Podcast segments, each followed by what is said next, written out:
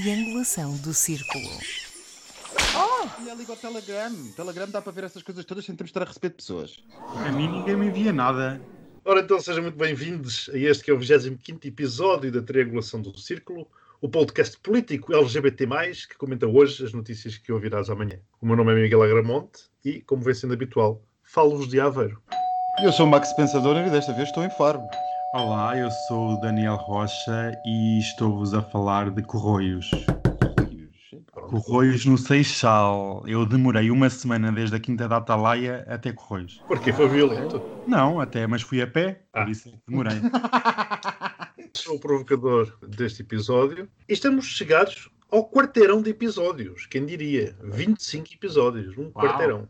E nesta semana, numa realidade paralela à nossa, onde existe uma coisa chamada futebol, que por diversos motivos nos encheu os ouvidos e os olhos até não aguentarmos mais, escolhemos como temas de fundo o plano Costa Silva, apresentado na passada terça-feira, e o estado do Brexit, com interessantes desenvolvimentos nos últimos tempos. E aqui interessante não é necessariamente bom, mas já lá iremos. Também podíamos ter escolhido a notícia bomba de que a possibilidade de existência da vida em Vênus é enorme, mas deixamos isso para quando houver certezas. Pelo andar da carruagem de 2020 deverá ser lá para dezembro, digo eu. Não, em dezembro eles já estão cá. Exato. Ah, já chegaram. Mas antes de mais, vamos ao correio dos ouvintes, onde o nosso querido ouvinte Pedro Paes nos escreveu o seguinte: Olá, meus amados, é com muito prazer que vos ouço todas as semanas e, antes de tudo, quero dar-vos um beijinho repenicado pelas gargalhadas e cócegas mentais que me proporcionam. Mas tenho uma pergunta que há muito tenho para vos fazer. Como se justificam líderes femininas, na extrema-direita, como é o caso de Le Pen, em França, versus a obsessão pela desigualdade da identidade de género? Beijinhos, meus amores. Oh Max, hoje não estamos a gravar de madrugada, portanto pode ser que estejas aí devidamente apurado. Pedro, beijinhos para ti também. Obrigado pelo teu comentário e pela tua pergunta. Enfim, nós usamos como referência sempre das líderes femininas da extrema-direita a Le Pen, mas a Le Pen, a senhora Le Pen, não é um exemplo único na extrema-direita europeia. Eu consigo lembrar mais umas quantas por isso, sobretudo na Alemanha, na Dinamarca, até na Polónia, não sei se vocês lembram de uma primeira-ministra que eles tiveram há uns tempos. E a extrema-direita tem tido bastantes mulheres, até na Europa, sobretudo, à sua frente. Há um aspecto que é preciso perceber da extrema-direita e representar cada vez mais. Ela é um bocado como o capitalismo global. Ela atua globalmente, mas pensa localmente. E a extrema-direita tem muito essa adaptação a cada um dos países em que se insere. Se é verdade que talvez no sul da Europa, não tanto no sul da Europa, mas no leste da Europa, as mulheres não sejam vistas como uma parte relevante da sociedade, na Europa central e ocidental tem havido um certo discurso das mulheres que se aproxima a favor dos direitos das mulheres, que é muito usado pela extrema-direita. Vocês já devem se lembrar, por exemplo, daqueles supostos ataques que houve em Colónia, junto à estação de comboios, aqui há um ou dois anos, numa passagem de ano, em que supostamente correu pela Alemanha que tinha havido um ataque coordenado de imigrantes, tinha havido assédio sexual generalizado a várias mulheres. Sim.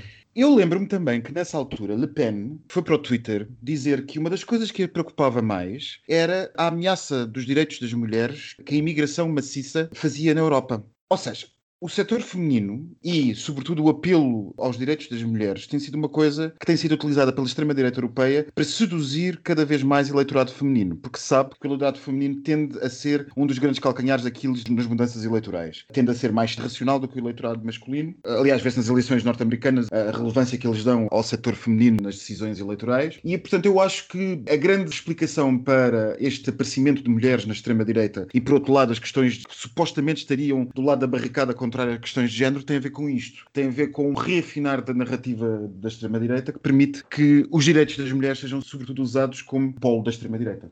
Em resumo, vale tudo, não é? Vale tudo. Isto leva-me, por exemplo, homossexuais à frente da extrema-direita. Ah, Um fenómeno que louca. nós vimos nos partidos neonazis alemães para aí nos anos 80 e 90, mas que depois atingiu as lideranças com Haider na Áustria e Pim Fortuyn na Holanda. E é exatamente a mesma lógica de gente que supostamente lidera partidos que à partida estariam opostos aos seus direitos. Meu querido Daniel, e tu? Concordo a 100% com aquilo que o Max acabou de dizer, que nem acrescentava mais nada. É o vale tudo e é o salve-se quem puder.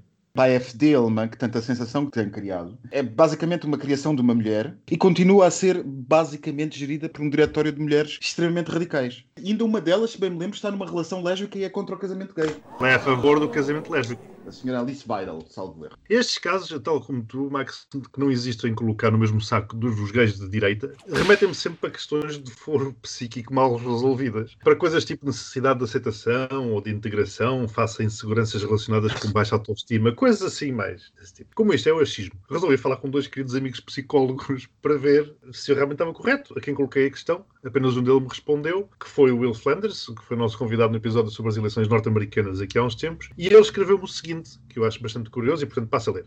Aparentemente estamos num momento histórico em que os governantes, incluindo partidos políticos, estão se utilizando de polarização grupal. Nós versus eles. Há pessoas que tendem a afiliar-se a um determinado grupo para se identificar, para lhe dar uma autodefinição identitária. Na minha opinião, dele, Will Flanders, quanto mais uma pessoa é vazia internamente ou com pouco desenvolvimento psicológico, mais necessidade essa pessoa tem de achar um grupo no qual se identifica com algumas ideias e carregar a sua bandeira e lutar por ela. Grupo político, religioso, ideológico e mesmo científico. Podem tornar-se extremistas se se sentirem vitimizados de alguma forma e até sacrificarem-se. E o mesmo funciona com ideologia partidária. Portanto, este foi o comentário dele. Está aqui realmente uma coisa mal resolvida. Sim. Sugiro que partamos para o primeiro áudio desta nossa triangulação. É da minha autoria e vamos ouvir.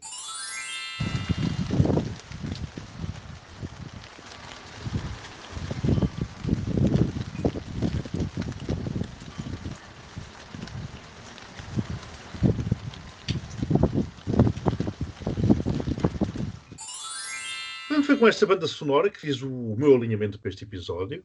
Por enquanto sabe bem, mas daqui a uns tempos acho que vamos estar todos fartos. Pelo menos esperamos que isto proporcione a muitos ouvintes bons momentos a ouvir a triangulação enquanto chove lá fora. Eu devo dizer que claramente tu vives em Aveiro para dizer que vamos estar todos fartos. Aqui chove quando, aqui chove quando o rei faz anos. Por acaso esta semana choveu e choveu bastante. Aliás, até houve inundações na Baixa de Faro, mas isso levava-me a debater a câmara que nós temos, mas não quero falar sobre isso agora, porque senão eu A ocupo, política de limpeza dos bueiros. não, senão eu ocupo o podcast todo a falar mal de pessoas. Por acaso foi espantoso porque não é normal chover tanto nesta altura do ano. E já sabem como é que os portugueses é, desatou a chover, começou tudo a queixar-se. Choveu um dia e as pessoas já estavam nas redes sociais a queixar-se. Ora, exatamente, aí está. Geralmente as pessoas falam do tempo quando não têm outro assunto para falar. Eu resolvi trazer o tempo para ver. Não é o caso deste podcast. Não, never, never. E tu, Danielzinho? Aqui também não chove. Eu gosto muito de chuva em cima da minha. Adoro. E pronto, daqui a uns dias vou estar em Aveiro, por isso vou sentir essa chuva na cara. É, é, esta é fria, não é fria, é fria, mas não é fria. É frio. Não, mas eu gosto dela fria. Pronto, portanto, Assim. podemos partir de seguir então para o segundo áudio deste triangulação, que está animado, a falar do tempo, de chuva fria, e que é da autoria do, precisamente, Daniel. Queres fazer uma contextualização? Este áudio é do programa do Stephen Colbert, que é o The Late Show with Stephen Colbert. Foi na quarta-feira, em que ele fala sobre o apoio de uma revista científica à candidatura do Joe Biden. Ora, vamos ouvir. endorsed by Scientific American. I assume because of all the horrible things Trump has said about science and America. Now, this is unexpected because it is Scientific American's first presidential endorsement in its 175 year history. Think of all the candidates that Scientific American did not feel compelled to throw their weight behind Lincoln, FDR. Heck, they didn't even endorse Hoover, and he invented the vacuum cleaner. And this is not merely an endorsement of Joe Biden. The magazine warned that Donald Trump has badly damaged the U.S. and its people because he rejects evidence and science. Not just rejecting it, he also defies science. I mean, it's an affront to physics and gravity that someone would remain upright with this posture. At the heart of Scientific American's critique is Trump's abysmal response to COVID 19. He's denied the science, he's lied about the science, he's mocked the science. Come November 3rd, he's desperate that you'll forget why you're standing six feet apart and why you're swaddled like the guys who came to take away E.T. Muito bem, achei o áudio muito interessante. Vivemos nesta realidade que parece cada vez mais uma irrealidade. Ver uma revista como a Scientific American dar claramente o apoio a um candidato presidencial, algo que nunca fez durante a sua história, que é de 175 anos, juntamente com os argumentos que apresenta para tal facto, acho que é suficientemente autoexplicativo. Eu gostava de colocar este assunto num contexto muito maior, que é o que me parece que é a espuma dos dias, que é... Parece que a política se divide cada vez mais entre os apoiantes da ciência e os contrários à ciência. E essa fratura parece passar alguns, eu não quero ser sectário, entre as decências dos moderados e as indecências dos extremos. Não, Max, se me permites, acho que a divisão é outra, é entre o bom senso e a falta dele. Falta de bom senso é uma coisa de extremista. Exato, mas, a, mas a, portanto, a ciência, para mim, está no bom senso, assim como está no bom senso a questão da, da Terra plana, etc, etc. Eu ainda ontem, muito antes de eu me ter que nós íamos comentar este assunto, estava a ver as notícias e permita-me levar a outra zona que é exatamente a mesma questão. Eu estava a ver o que está a passar em Madrid. Em Espanha, com 17 mil casos de Covid num dia, por todo o país, e um terço em Madrid. A capital espanhola está em estado de sítio. E a presidente do governo regional foi vista há não muito tempo numa manifestação contra a supressão de direitos pessoais por causa do Covid. A presidente, que diga-se, é de um governo de coligação do PP com o Vox. De boa gente. Portanto, ainda há uns dias, o humorista português, o Batáguas, gozava com a manifestação que houve no Rocio, em Lisboa, contra as medidas do Covid, que basicamente juntaram pessoas de extrema-direita, alternativos New Age, contra as vacinas. E das criancinhas, aqueles que comem as criancinhas. E das que homens acusam criancinhas, comer. e gente, e gente a dizer que havia répteis a mandar no governo e umas coisas Sim, assim. sim, sim. E uma pessoa pensa que isto é tudo o domínio do risível e de repente a idiotice é generalizada. O Covid veio trazer a ditadura, um pretexto para eles nos mergulharem, a todos nós. E a ditadura jamais me obrigarão a usar máscara, jamais. Eu uso porque sou forçado. O aborto já é legalizado até aos 9 meses para poderem esquartejar os bebês vivos. Não só para os comer vivos na elite, mas na parte laboratorial onde eles não podem assumir que são satânicos. Eu vou deixar o meu amigo com 32 anos a todo momento. E quem gosta da sangue são as ovelhas. Eu não sou ovelha. Mais uma coisa que eu queria partilhar. É muito importante que os velhotes morram. Claro que é. Porque eles têm informação do passado que fica esquecida. Porque é fácil mudar os livros, é fácil mudar a informação que corre nos mídias. E se, e se os velhos que têm passado a informação para, os- para- para a geração seguinte morrerem, é perfeito. Por isso é que aquelas múmias muito tempo. Sabem porquê? Porque há uma notícia horripilante. Nós somos canibais e alimentam-se de Também aprovaram a eutanásia, tudo em conjunto. O que é que começou depois daí? Passando disso. Tudo estava programado. Eles queriam eliminar uma certa população mundial. Toda a realeza,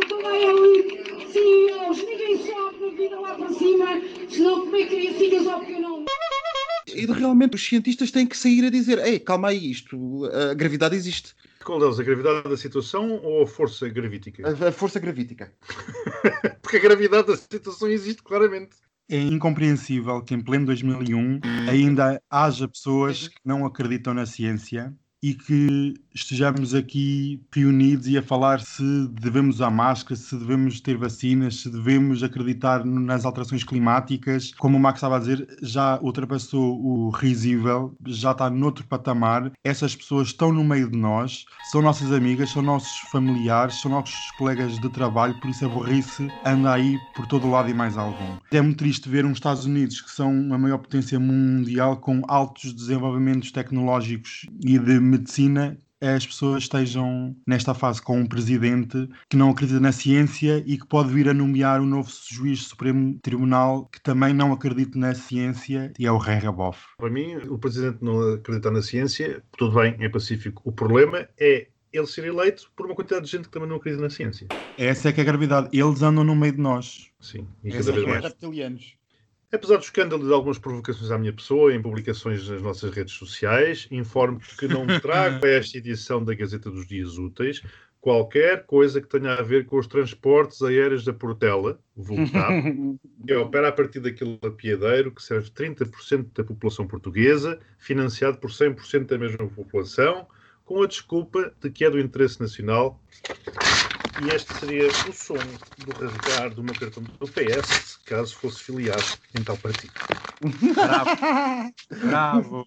Já agora, Daniel sentiu o impacto das ondas de revolta de alguns ouvintes por não teres dado um zero sequer no episódio anterior. Houve um que até me enviou um áudio. Ai!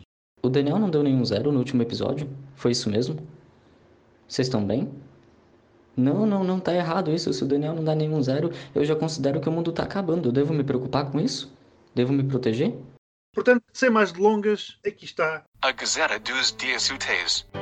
Segunda foi o dia do regresso às aulas com o início de um novo ano letivo. De acordo com especialistas, as vantagens de as crianças e adolescentes irem à escola são maiores do que o risco de ficar em casa. Terça, o país voltou ao estado de contingência. Foram impostas uma série de limitações, nomeadamente ao direito de reunião, mas também a proibição de venda de bebidas alcoólicas a partir das 20 horas, obrigando supermercados a vedarem o acesso a corredores inteiros. Na quarta, pudemos ouvir o discurso do Estado da União pela Presidente da Comissão Europeia, Ursula von der Leyen, que tocou um pouco em tudo, desde as relações com a China até aos dinheiros que aí vêm, não deixando de lado o Brexit ou as políticas anti-LGBTs da Polónia. Na quinta, João Ferreira apresentou, na Voz do Operário, em Lisboa, a sua candidatura às eleições presidenciais de 2021. Afirmou ser um candidato pelos valores de abril, contra a resignação e o medo, deixando ainda claro ser um candidato a Presidente da República e não a percentagens eleitorais. Sexta, António Costa reuniu o gabinete de crise, convocado de emergência no dia anterior, para analisar a evolução dos contágios de Covid-19 em Portugal. Com a previsão de se poderem alcançar mil infectados por dia já na próxima semana, valores nunca anteriormente vistos, Costa deixou claro que o novo confinamento está fora de questão e que terá de ser cada um de nós a autodisciplinar-se. Ai, Costa, Costa. Eu tenho que respirar fundo porque isto, estas semanas cada vez ficam piores, ou melhores, depende do ponto de vista. Eu já não suporto ouvir o regresso às aulas e mochilas e os, e os pais. Tendo tudo uma cocanda confusão, vou dar 12 pontos, porque é para as crianças saírem de casa. Terça-feira, o estado de contingência. Pronto, voltamos à mesma questão de sempre. Há horas para o vírus transmitir, há sítios que o vírus não vai, foi de férias, voltou, etc. É zero. Isto ou é sério ou não é sério. Quarta-feira, o Estado da União Europeia, o Estado da União Europeia é péssimo, mas eu vou dar um 7 a este discurso porque ela tentou ao menos, falou tudo e ao mesmo tempo não falou de nada. Falas, falas, falas, mas depois não fazem nada. Vou dar 7 pontos. Gostei muito da parte do trabalho e do salário mínimo. Houve logo muita gente a criticar, mas eu gostei da tónica sobre a valorização do trabalho e da dignidade do trabalho, etc. Quinta-feira. Quinta-feira, João Ferreira. Bem, eu fazia e é só isso. Chuva na cara. Ah, tenho que agradecer, é verdade, o telefonema da passada semana. Gostaste? Muito obrigado. Gostei, gostei muito. É só para, marcar presença. Ele sabe que não vai ser eleito. É eurodeputado, é vereador na Câmara de Lisboa. Agora vai tentar ser Presidente da República. Não vai conseguir. Vai marcar a sua posição. Não sei se é para suceder ao Jerónimo em outubro. Eles vão ter um congresso ou uma convenção, como queiram chamar. Não sei se isto é para marcar terreno para ele ser o novo líder, se está a marcar terreno para outra hum, ida a umas eleições. Não sei muito bem. Mas alguém dizia no Facebook, eu penso que era o Daniel Oliveira, num artigo de opinião que dizia esta semana que o Bloco de Esquerda e o PCP estão a usar os seus trunfos numa eleição que à partida vão ter maus resultados. Estão a usar pessoas que até têm algum carisma e vão pô-las eh, sujeitas a ter uma percentagem não muito abonatória para o partido e para a própria pessoa. Por isso vou dar 4 pontos só porque eu fazia, mais nada. E sexta-feira, a reunião do gabinete de crise não foi sobre o Covid, foi em relação à história do Luís Filipe Vieira. Ah, eu também concordo contigo. Pronto, Sim. é tudo muito giro que quando eu vi as declarações do Costa ao vivo e pensava que ia sair dali alguma coisa, apenas foi a dizer usem máscara, lavem as mãos. Quer dizer, isto foi tudo um círculo mediático montado para as pessoas ficarem com medo, incutir o medo. Mais uma vez, estas coisas da pandemia serve para todo lado, quer à esquerda, quer à direita, e dizer, ah, pronto, estamos em crise, vamos, os números estão a aumentar, mas toda a gente já sabia que ia aumentar. Agora, a história da Operação Lex e da Comissão de Honra ficaram-se, calhar, durante umas horas, noutro patamar que não esta coisa. Isto é um zero redondo e aquilo foi uma palhaçada total. Eu, no fim, pensei, pronto, olha, De segunda-feira o regresso às aulas, eu também já estou sem paciência para o regresso às aulas. Este ano, pelo menos, noto que não tivemos a Leopoldina, portanto, só por isso, seis pontos. Terça-feira, contingência. Eu devo dizer que eu não gostei disto. Até porque uma pessoa vê notícias e não sei o que mais, mas eu, sinceramente, um exemplo de como esta sucessão de notícias já basicamente não nos entram. Porque, ok, eu vi as notícias, mas não me entrou o que é que tinha entrado de novo na lei até ontem. Ontem, quando eu fui buscar 12 garrafas de Sauvignon Blanc neozelandês às 8 e meia da noite e o senhor do tapete da caixa me tirou as garrafas e disse: o senhor não pode levar isto. Eu pensei que ele estava a brincar comigo. Tenho eu fiquei visto- sem as minhas assim. garrafas de Sauvignon Blanc. Eu por aqui tenho visto correntes à volta das áreas onde se vendem bebidas alcoólicas nos supermercados e hipermercados, que são colocadas às 8 da noite, precisamente, e noutros ouvem-se anúncios durante o dia a dizer, senhores, se quiserem beber ou comprar bebidas alcoólicas, façam-no até às 20 horas. Agora, longe de brincadeiras, enfim, isto não é uma brincadeira, mas aconteceu mesmo. Eu compreendo que isso seja sempre uma navegação à vista e compreendo que os governos praticamente se copiem uns aos outros naquilo que são as medidas que eles vão fazendo. Porque nós basicamente vemos que o governo português copia aquilo que se vai fazer na Europa porque a doença chegou cá com um relativo atraso e o próprio andar de pandemia está a ter cerca de duas semanas face aos trends do centro da Europa, duas, três semanas, e eu compreendo que o governo português olhe para aquilo que os outros países estão a fazer e faça também. É alimentar bom senso e alimentar a governação. Mas às vezes há coisas que deviam ser adaptadas culturalmente ou entendidas culturalmente. E a proibição de venda de álcool em grandes superfícies não vai reduzir. Eu não deixei de fazer um jantar ontem na minha casa, se empreendam-me, só porque não consegui comprar álcool. Hoje vou comprá-lo às 8 da manhã. Claro, vai reforçar a comprar- garrafeira. eu vou reforçar a garrafeira hoje à tarde. Como se os miúdos que fazem o botelhão, que aliás este Como é se os tema, miúdos que façam o botelhão não fossem fazer exatamente a mesma coisa. Eu até compreendo as áreas de serviço e não sei o quê, mas o supermercado é relativamente estúpido. Compreendo a gravidade do assunto, compreendo que sejam necessárias novas medidas, mas há algumas que eu começo a questionar o bom senso delas, ou até, mais do que o bom senso, a efetividade face à matriz cultural em que nós estamos. Seis pontos para isto. Ah, e não foi porque me tiraram as garrafas de Sauvignon Blanc.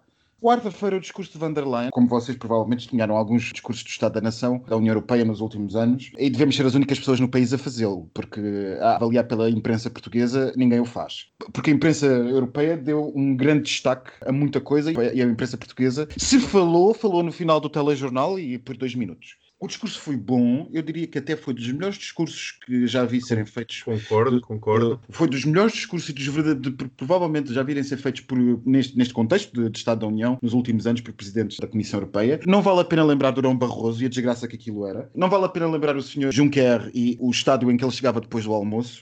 Portanto, van der Leyen deu-lhe um ar verdadeiramente global e verdadeiramente transversal a toda a Europa, ainda vários problemas a várias latitudes do continente e falando de vários assuntos. E eu gostei, independentemente de concordar com ela politicamente aqui ou acolá, ou, ou não concordar, acho que merece 12 pontos porque foi um bom discurso. E pôs a opinião pública europeia a falar sobre alguns assuntos, como por exemplo, tu falaste, Miguel, da questão LGBT na Polónia ou da questão do Brexit. Foi um bom discurso, 12 pontos.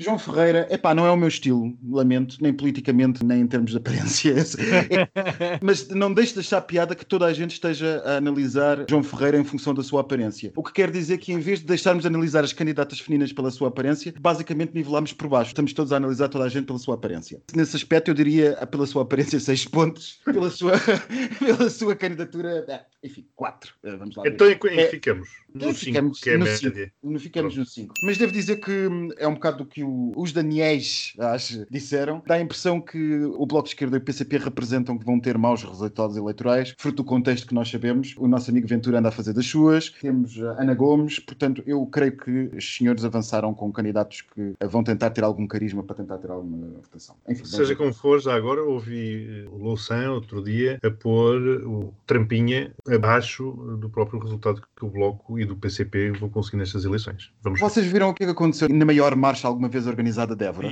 Vimos, eu vi pelo menos. Aconteceu, que foi abafado pela Grândola Vila Morena. Este tipo de oposição é que se deve fazer. Exatamente. Aliás, eu já venho a dizer lá naquele partido manhoso, que começa por C e rima com G, que é aquela coisa dele se demitir caso fique abaixo da Ana Gomes, foi uma figura de estilo, não era bem aquilo que ele queria dizer. Então, começa a cobra contrariar-se. Passando para sexta-feira, fazemos o pleno na triangulação. Eu também fiquei com a impressão de que a montanha pariu um rato e que o objetivo não era falar sobre a questão da- do Covid, era, isso sim, resgatar o controle do debate público para a esfera do governo e, portanto, zero pontos para isto.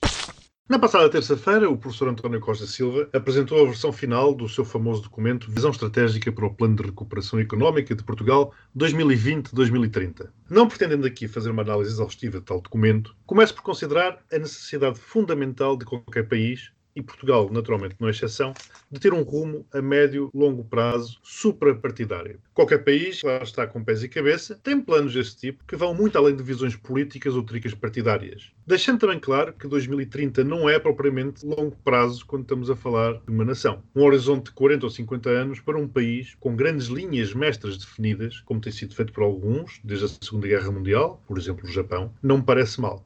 Nós sabemos o que é que Portugal quer ser daqui a 20 anos, não parece que essa necessidade seja, neste momento, posta em causa também. Aliás, também já perdi a conta, às vezes, e aos milhões que se foram pagando, que especialistas vieram definir o rumo e as estratégias a seguir. Recordo-me, por exemplo, do relatório dos clusters de Michael Porter, feito a pedido do ministro Mira Amaral, no governo Cavaco Silva, há 26 anos, que apontava estratégias de setores tradicionais como o calçado, o vinho ou os têxteis. Depois o PS ganhou as eleições e lá foi o plano posto mais ou menos na prateleira. Portanto, não nos conseguimos livrar das tricas partidárias.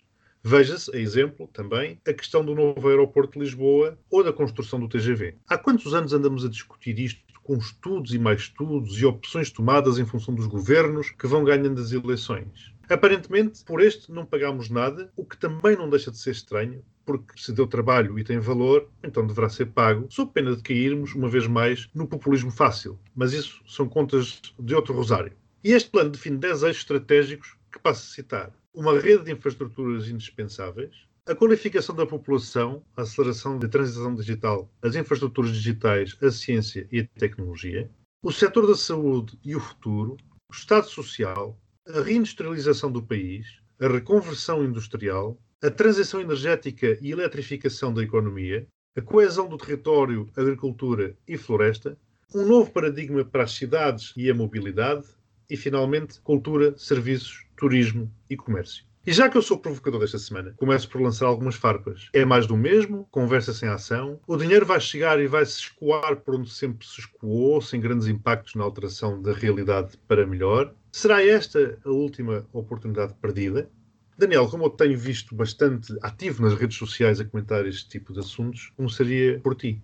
Eu achei muito engraçado a apresentação do plano, ou da segunda versão do plano, porque isto esteve em discussão pública no mês de agosto e entraram muitas ideias. Eu achei muito engraçado que é, há dinheiro para tudo, é para investir em tudo. É turismo, é TGVs, é aeroportos, é portos, há dinheiro para toda a gente. Para mim isto é ridículo. E eu vou dar dois exemplos muito práticos. 2030 está aí já ao virar da esquina. Para este tipo de obras que é preciso planeamento, muita coordenação e organização, nove anos para investir é pouco tempo. Mas pronto, vamos ser crentes que a administração pública vai ser capaz de fazer uma coisa dessas. Eu vou-me focar num tema que é a habitação, que também está incluída no plano. Esta semana, no Conselho de Ministros, o ministro Pedro Nuno Santos anunciou que iria haver um inventário de todo o património habitacional do Estado. E estamos em 2020. E eu fui ver e em 2016 o próprio governo que criou um fundo de habitação para fazer isso mesmo. E agora a minha questão é o seguinte: como é que é possível? O país não vai mudar de um dia para o outro. As coisas não mudam de um dia para o outro, a administração pública não muda. Vai ter sempre as mesmas forças de bloqueio, por isso não é por vir muito dinheiro que as coisas vão mudar. Como é que em 2016 já tinham criado algo parecido ao que foi criado esta semana, não fizeram nada e agora anunciam um novo inventário em que o ministro diz assim: o Estado sabe mais ou menos qual é o número de património, quer dizer que não sabe nada.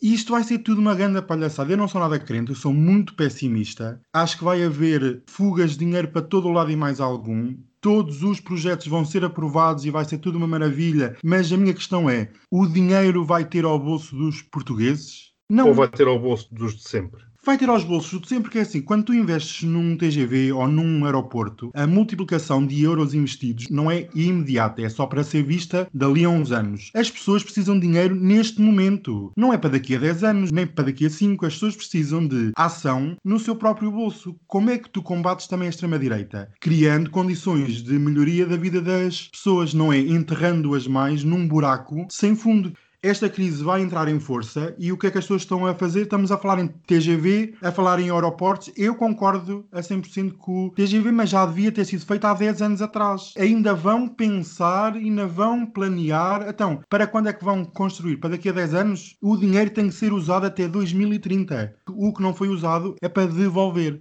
por um lado, dá-me vontade de rir, por outro lado, dá-me vontade de chorar, porque eu estou a ver que isto é a última oportunidade deste país e eu não estou a ver grandes coisas a não ser na produção de hidrogênio, num novo aeroporto, num TGV e numas coisas soltas. Se quisessem investir a sério, era pôr, como o governo anunciou a semana passada, a dizer quem tiver dinheiro para investir em novas janelas, era naquela questão da eficiência e energética, painéis solares, novas janelas e isolamento das casas. Se eles quisessem ser sérios, punham um painel solar em cada casa das pessoas. As pessoas precisam de ter dinheiro no bolso, ponto. Querem lá saber se há TGV ou se há aeroporto. Olha, nem sei. Sim, mas eu acho que o plano tem várias fases de implementação, tem vários aspectos, uns mais a longo prazo, outros mais a curto prazo, sendo que, tal como eu comecei por dizer, também concordo que 10 anos ou 9 anos não é propriamente longo prazo. Acredito mas agora, deixa-me só este plano acaba por ser um guia de boas intenções. A ação política tem que ser posta do lado do governo. O António Costa e Silva apenas elaborou o plano. Agora é o governo PS que vai ter que pôr em prática. E como é que vai pôr em prática? E dizer que é preciso consenso nacional, quando não há consenso nenhum para onde é que deve vir o dinheiro, vamos estar mais tempo a discutir para onde é que vai o dinheiro do que depois a construir. Mas pronto. Isto é uma coisa tão grande que eu nem sei para onde começar. Mas eu devo dizer uma coisa: planos o país teve muitos e nunca ninguém discordou de nenhum dos planos que foi apresentado, tirando este ou aquele aspecto, ou esta ou aquela coisa. Os planos são sempre bastante bons. O problema é como tu estavas a falar do plano de Mira Amarelo, já andamos nisso há bastante tempo. E a opinião pública não acredita pura e simplesmente nos planos e é normal. Não há um único português que acredite neste tipo de planos quando eles são anunciados, porque de facto eles raramente saem como eles são planeados.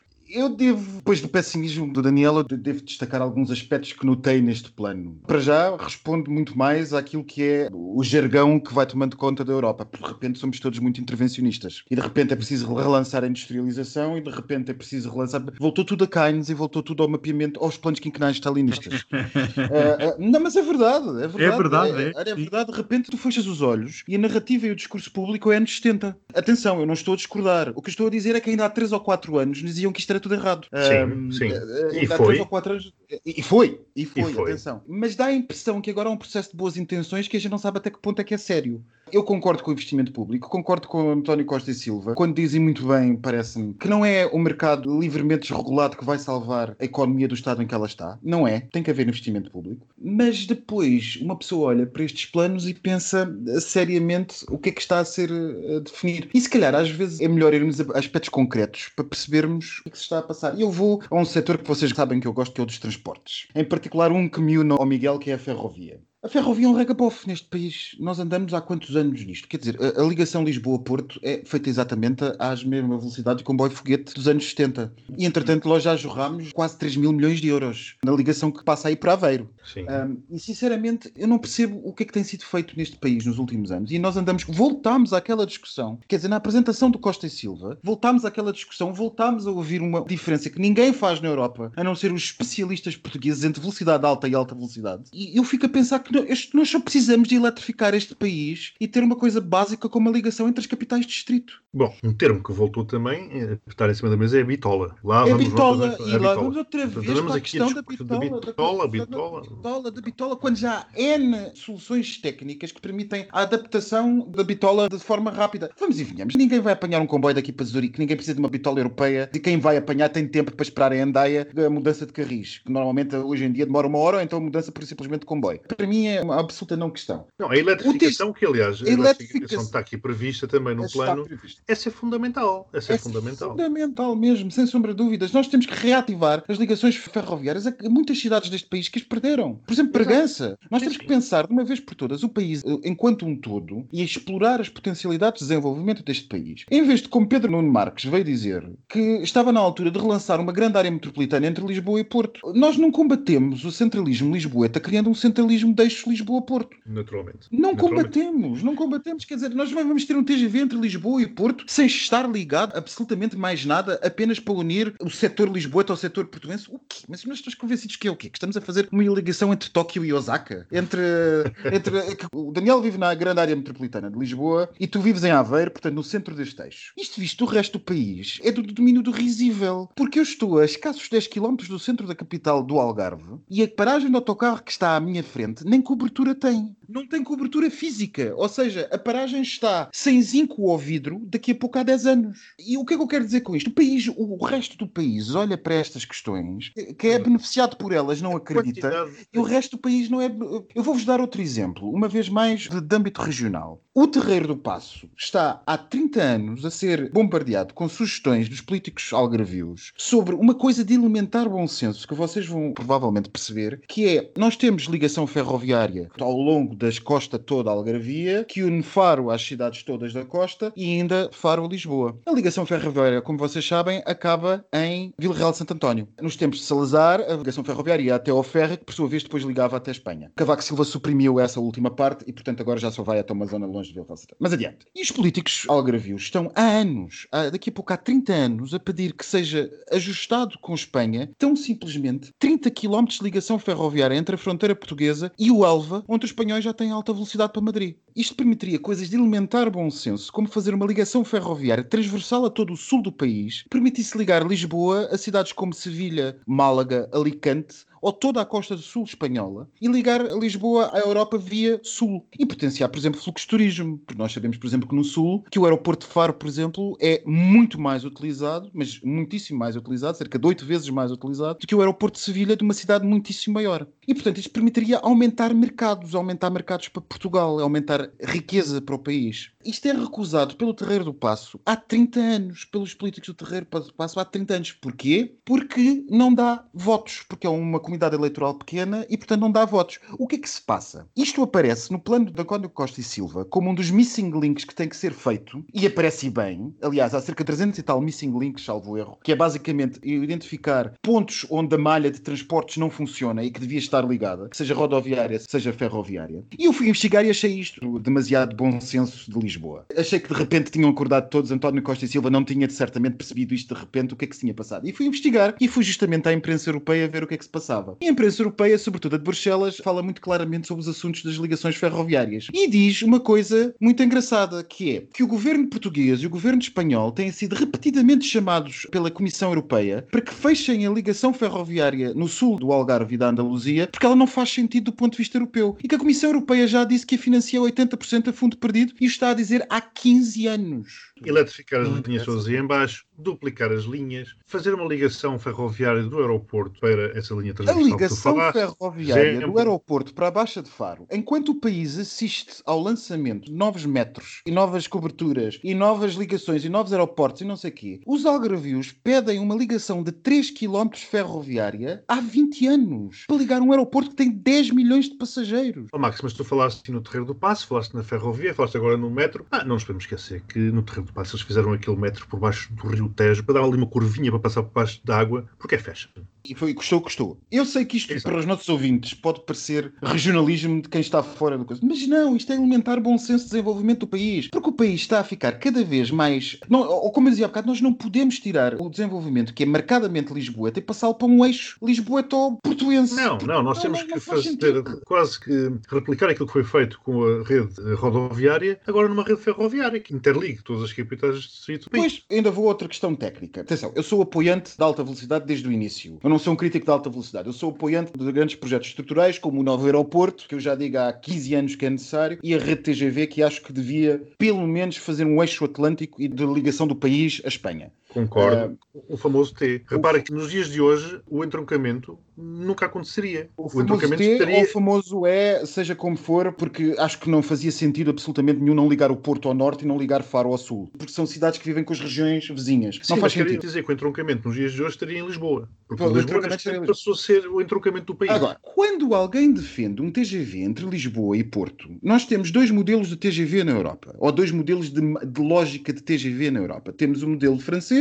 e temos o modelo alemão. O modelo francês é um modelo de longa distância em que o comboio percorre grandes distâncias e para uma vez. Por exemplo, a ligação que vai de Zurique para Paris. Para uma vez em Basileias, a uma hora que é na fronteira franco-suíça, e depois só volta a parar em Estrasburgo até chegar a Paris. E depois temos o modelo alemão em que vocês apanham, sei lá, um comboio de alta velocidade, o Weiss de de Frankfurt para Düsseldorf, ele vai parando em Mannheim, em Frankfurt, em Heidelberg, em Colónia, etc, etc. E os alemães, lá alemão, o que é que fazem? Lançam um comboio que para uma vez, lançam outro que para várias vezes, etc, etc, etc. E eu pergunto, qual vai ser a efetividade de um projeto TGV só para entre Lisboa e Porto, se ele for parar em Coimbra, Aveiro, provavelmente em Vila Nova de Gaia, provavelmente em Santarém, pois é necessário responder a todos os autarcas. não é? Claro, claro. É uma Oh. estupidez. É uma estupidez. É, é- é- é necessário responder a todos os autarcas. o alfa pendular, se estivesse a funcionar numa infraestrutura como deve, infraestrutura física, portanto, numas linhas como deve ser, com a velocidade que ele atinge, era mais que suficiente. São 300 km, por amor de Deus, entre Lisboa Não, e Porto. a questão é que o Alfa Pendular é um comboio envelhecido tecnologicamente. Não, Já o é, sim, eu já o é. digo, esse, eu Ah, estou a dizer ah, esse tipo Mas agora, de comboio. quem, quem segue a ferro- ferrovia europeia sabe que o que não faltam são exemplos de comboios de velocidade no setor de 200 a 250 km Exatamente, é isso. 250 km hora, que não são tão caros como um setor de 300 a 350 km hora. Quando nós falamos do TGV, falamos de comboios que tecnicamente, em velocidade de ensaio, podem atingir até 400 km hora. Para ligar uma distância de 300 km. Cheira uma absoluta deriva da elite lisboeta-portuense, que é a necessidade de ter um comboio entre Lisboa e Porto só porque sim, como se isto fosse o Tóquio e Osaka. É o que eu Ele, estou a entretanto, dizer. chegar aos, aos 400 km hora, quando começar a travar, olha, Claro. para em faro. Meus queridos, a hora já vai adiantar, ainda temos mais um tema. Eu só queria fechar este com algo que também me é bastante caro, que é a reindustrialização do país, que acho que é fundamental que aconteça. Acho que é uma oportunidade fantástica, mas mesmo que nós não o façamos, a Europa vai fazê-lo. E, portanto, isso dá-nos alguma garantia de, pelo menos, a coisa chegar a bom Sim, é o termo. que eu estava a dizer. é- Dá a sensação de que aquilo que é feito é imposto pela Europa. Sim, aliás, a nossa sorte é estar na Europa É, desde há muito tempo, porque muitas das coisas que foram sendo feitas, inclusive na área legal, por imposição da Europa. O segundo tema deste nosso podcast é o estado do Brexit e permitam-me que abra uma exceção e convide a Presidente da Comissão Europeia, Ursula von der Leyen, a dar um mote para este tema através de um áudio. Gravei-o durante o discurso do Estado da União no Parlamento Europeu, em direto, com tradução simultânea na passada quarta-feira, transmitido pela RTP3. Vamos ouvir. Este acordo de retirada demorou três anos a negociar. E trabalhamos sem- incansavelmente, linha a linha, palavra a palavra. E em conjunto conseguimos ter sucesso. E o resultado garante aos nossos cidadãos os direitos, os interesses financeiros, a integridade do mercado único e, sobretudo, o acordo de Sexta-feira Santa. E a União Europeia e, uh, e o Reino Unido, em conjunto, acordaram que era a única e melhor maneira para garantir a paz na Ilha da Irlanda. E nunca vamos retroceder nisto. E este acordo foi ratificado por esta Câmara e pela Câmara dos Comuns. Não pode ser mudado unilateralmente ou eh, não, deixar de ser aplicado eh, unilateralmente. Isto tem a ver com a lei, com a confiança e com a boa-fé.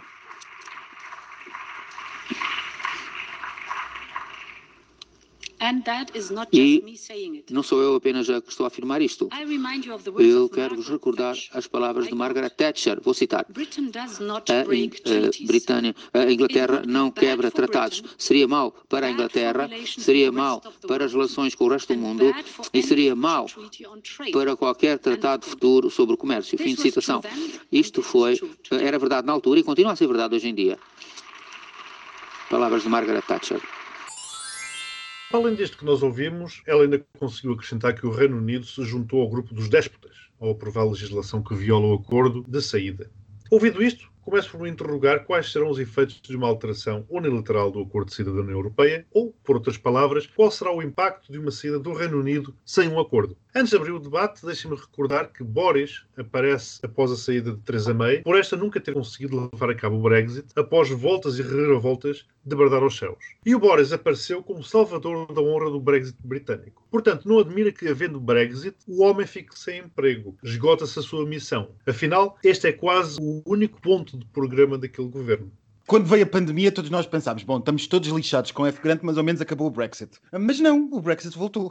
o Brexit voltou. E eu continuo a achar absolutamente surreal aquilo que se passa na política inglesa. E eu acho que uma pessoa só pode comentar este último desenvolvimento que Bruxelas fala tão ativamente e de forma tão vigorosa e tão enraivecida com aquilo que John Major disse acerca do Reino Unido. É que o Reino Unido pode ser conhecido por muita coisa, mas nunca foi conhecido por não cumprir os seus tratados. De facto, a imagem do Reino Unido é uma imagem de pouquíssima credibilidade nos tempos que correm. Pouquíssima credibilidade. Porque é dirigido por gente sem credibilidade, porque é dirigido por gente que não tem a mínima noção e porque o povo apoia cada vez mais soluções sem nenhum norte. Não se percebe o que é que se está a passar. Ou pronto, percebe-se o que é que se está a passar no Reino Unido, mas é provavelmente um dos exemplos melhor acabados de a autêntica decadência daquilo que era uma grande democracia e de um grande Estado diretor e que se arrisca a ser um Estadozinho. Arrisca-se a ser Inglaterrazinha. Little Britain. Little Britain. Nós estamos a assistir, independentemente daquilo que se possa dizer ou não sobre a União Europeia, e muitas das críticas são meritórias, estamos a assistir à destruição, pelo menos em termos de imagética, se não efetiva, do que o Reino Unido é. Isso deixa-nos algumas questões do ponto de vista geopolítico e histórico, porque se nós pensarmos em toda a trampa que existiu neste continente nos últimos anos, foram os ingleses que nos salvaram. Portanto, onde é que nós vamos ser ingleses? Eu já não aguento este tema do Brexit. Epá, saiam, meu. por amor de Deus, já ninguém aguenta. Está dentro, está fora, assina, não assina, vai, não vai. Isto já dura desde 2016, meu. Sim, mas a questão é que saiam, a questão que se coloca cada vez mais em cima da mesa é que vão sair sem acordo, ou mesmo que haja acordo, violando o acordo, que vai dar o mesmo Epá, resultado. Que violem o que seja preciso, acordos ou não acordos. Saiam, meu. Agora, passando nós da nossa raiva com este assunto para medidas concretas, o que é que Londres espera que aconteça à Irlanda do Norte? Era o que eu te ia perguntar. Pois, e aí, paz na Irlanda? Será que a teoria dos jogos e as, as, movimentações arriscadas que a diplomacia inglesa está a fazer, que não é típico do ponto de vista histórico da diplomacia inglesa, é ser arrojada? Antes, pelo contrário. Estas coisas que pessoas bem intencionadas dizem ser apenas e só jogos diplomáticos para ganhar vantagem negocial. Alguém acredita que a situação em que o Reino Unido está é de vantagem negocial face à União Europeia? Não é! E portanto eu pergunto como é que em Londres as pessoas estão dispostas a correr o risco que estão de desmembrar o Reino Unido porque esta questão da Irlanda do Norte é provavelmente a maior ameaça ao desmembramento do Reino Unido que eles têm diante deles. Como é que eles estão dispostos a correr este risco para um bluff? Ou estas pessoas são extraordinariamente irresponsáveis, ou são extraordinariamente egocêntricas, os políticos que mandam no Reino Unido e não percebem o que é que está a acontecer. Porque se de facto isto for para a frente e nós tivermos uma saída sem acordo, vai demorar muito pouco tempo até os irlandeses colocarem a questão da União à República da Irlanda. Exatamente. Que aliás sempre foi uma ferida aberta na Europa, como se sabe. E, portanto, eu não percebo como é que é a direita a fazer isto. Que tipicamente gosta de manter esta imagem mais intocada. Eu não sei se esta tentativa é porque estas pessoas estão obcecadas com a criação de uma espécie de um país qualquer imaginário, de deriva neoliberal, onde eles vão poder aplicar as lógicas de laboratório deles. Eu não faço a mínima ideia, sinceramente, não percebo. Daniel, estás preparado para avançar para. Passadeira, Maricona. Preparadíssimo. Bem-vindos. Queria aproveitar este espaço para fazer um serviço público, visto que já entramos numa nova fase da pandemia. Eu vi esta semana que as autoridades de saúde da Catalunha lançaram as seguintes recomendações sexo é em espaços abertos e grandes, ventilados, e não deve haver mudanças de parceiro. De preferência, utilizarem webcam e sexting, para quem está sozinho em casa. Estava a ouvir a primeira parte, já estava a pensar que a Aveiro estava muito à frente, porque o Estado Municipal. então não é só a Aveiro que está à frente, porque aqui os estádios também são dados a. Ah, já que aquilo não serve para o futebol, para aquilo que foram construídos, olha, pronto. Tenho uma pergunta aqui para os nossos queridos amigos. Adivinhem quem é que se tornou um dos novos acionistas da TVI? Juan Carlos. Vindo de ti, só pode ser alguém da família real espanhola. é o Lourenço Ortigão, o ator das telenovelas, sabem quem é? Ai, aquele giríssimo. Aquele de olhos claros, não é? Tem uma participação abaixo dos 2%. Isto, a TVI, upa upa, que isto é só jet set e celebridades. É, era o que eu estava a pensar, isto agora toda a gente é dona da TVI. Não... Só nós é que não. Mas a TVI esta semana teve muito na berra. Não sei se conhecem a Rita Pereira. Ela brindou as redes sociais, o Instagram, com uma foto. Ela está em férias em Itália e foi visitar o Vaticano. Não sei se viram a foto polémica que ela teve. Não, não. eu não. no Google a ver o Camalho Ortigão, a ver se conseguiu. também, eu, oh, eu também estava, eu também estava. Realmente, o meu Google só me mostra imagens dele sem t-shirt, não percebo. E então a Rita Pereira esteve no Vaticano e partilhou uma foto com o seguinte texto. Estas imagens são para vocês. Se calhar não terão oportunidade de visitar o Vaticano com amor para vocês. Esta gente pseudo-celebridades estão a ser expostas e depostas. Ainda por cima custa 20 euros na Ryanair sair de Lisboa para Roma. Eu peço imensa desculpa pela minha descultura nestas áreas da passadeira. E não é naturalmente Ramalho Ortigão, porque o Ramalho Ortigão é Lourenço, Lourenço. Agora sim, agora já estou nas páginas certas. Porque Ramalho Ortigão. Eh, vocês têm que ver é a fotografia da Rita Pereira que o Daniel está a falar. É magnífica. Eu diria que é uma fotografia até pouquíssimo católica. A senhora mostra o seu derrière em frente ao Vaticano, que é a coisa mais católica para se mostrar. Ainda a TVI, porque esta semana a TVI teve ao rubro, vi uma grande entrevista na Nova Gente. Uma entrevista com a senhora Susana Garcia, não sei se conhecem, uma comentadora de crime no Você na TV. A e senhora do decote criminal. Aquela que foi corrida pelas chefe. A propósito disso, deu uma entrevista e disse o seguinte: Vive-se um clima de grande ansiedade e medo na TVI e instalou o verniz. As pessoas como Susana Garcia e até aqueles psicólogos que nós sabemos mereciam um podcast só por si. Mas nós Lourenço, participar- Osório, de Aragão, Ortigão. Tu ainda estás nesse. Estou. As grandes celebridades planetárias boicotaram durante um dia, que foi na quarta-feira, o Facebook e o Instagram com o seguinte lema: Stop Hate for Profit. Basicamente é parar o discurso de ódio, porque o Facebook ganha, quanto mais ódio houver, mais eles ganham. Eu gostei muito de ver este boicote, este protesto, pois não teve qualquer efeito. No dia seguinte estava tudo igual. Eu queria deixar aqui um beijinho muito grande à Rainha Isabel II, que esta semana não lhe correu muito bem.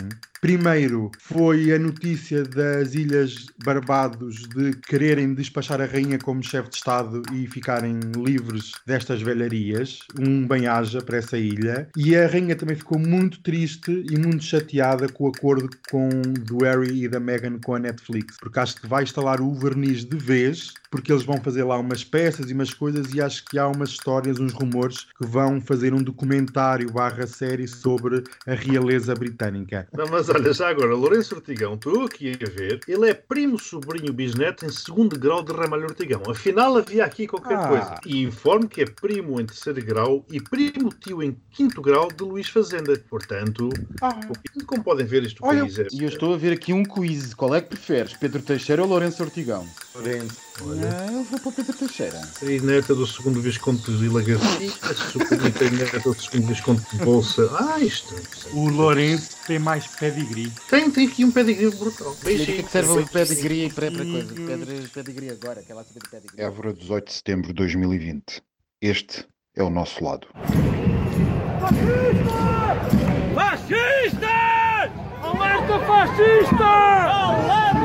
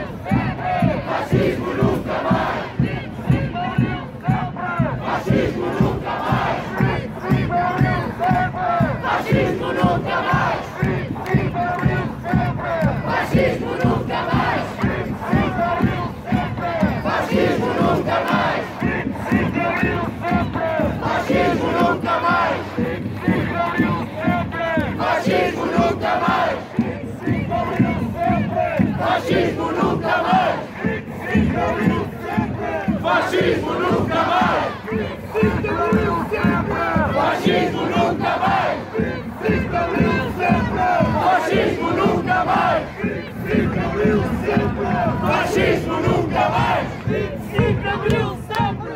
Fascismo nunca mais! 25 de abril sempre! Fascismo nunca mais! 25 de abril sempre! Fascismo nunca mais! 25 de abril sempre! Fascismo nunca mais!